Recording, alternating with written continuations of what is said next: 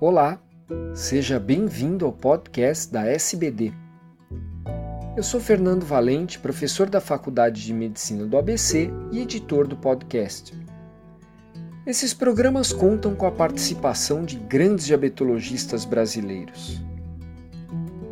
Nessa edição, teremos um artigo que verifica a associação entre a síndrome metabólica e a hiperplasia prostática benigna.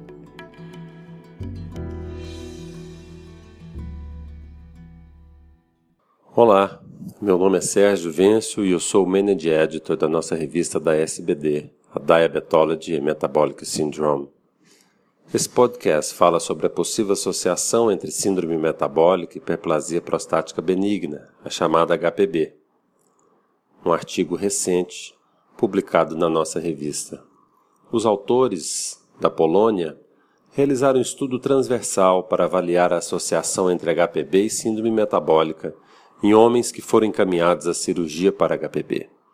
O estudo foi realizado em 128 homens com HPB e 141 sem a doença, constituindo um grupo controle. Esse grupo controle foi pareado para a idade, compostos de homens em avaliação prostática sem indicação de cirurgia para HPB. Dados antropométricos foram mensurados, assim como glicemia de jejum, insulina, perfil lipídico, testosterona total e livre, estradiol, SHBG, sulfato de ideia e o cálculo do Roma-IR. A prevalência da síndrome metabólica foi maior em doentes com HPB do que nos controles, 58% versus 41%, com um P significativo.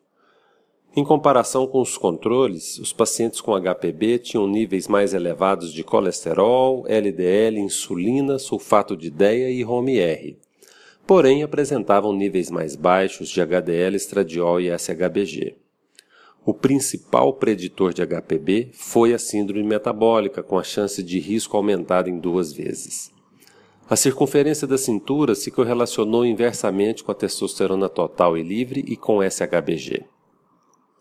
Esse estudo, segundo os autores, confirmou a coexistência de síndrome metabólica e HPB.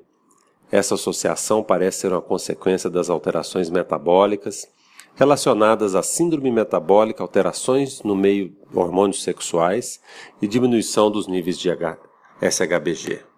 Muito obrigado.